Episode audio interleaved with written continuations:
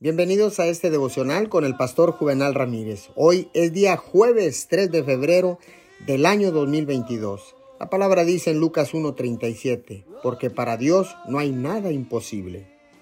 Tener una mentalidad positiva va más allá de la idea de simplemente ver un vaso medio lleno en lugar de uno medio vacío.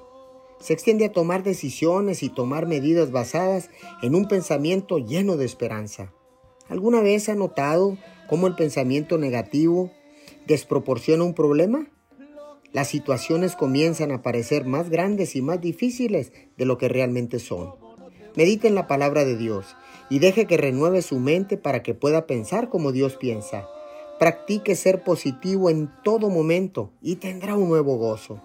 Hay un gran poder disponible para nosotros a través de Dios cuando elegimos confiar en Él en cada circunstancia.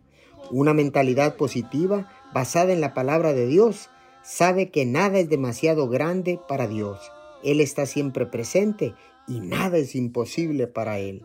Señor, gracias, porque ahora sé que no, importa cuántas cosas y personas negativas me rodeen. Decido ahora ser positivo y espero cosas buenas y nuevas en el nombre de Jesús. Amén y amén.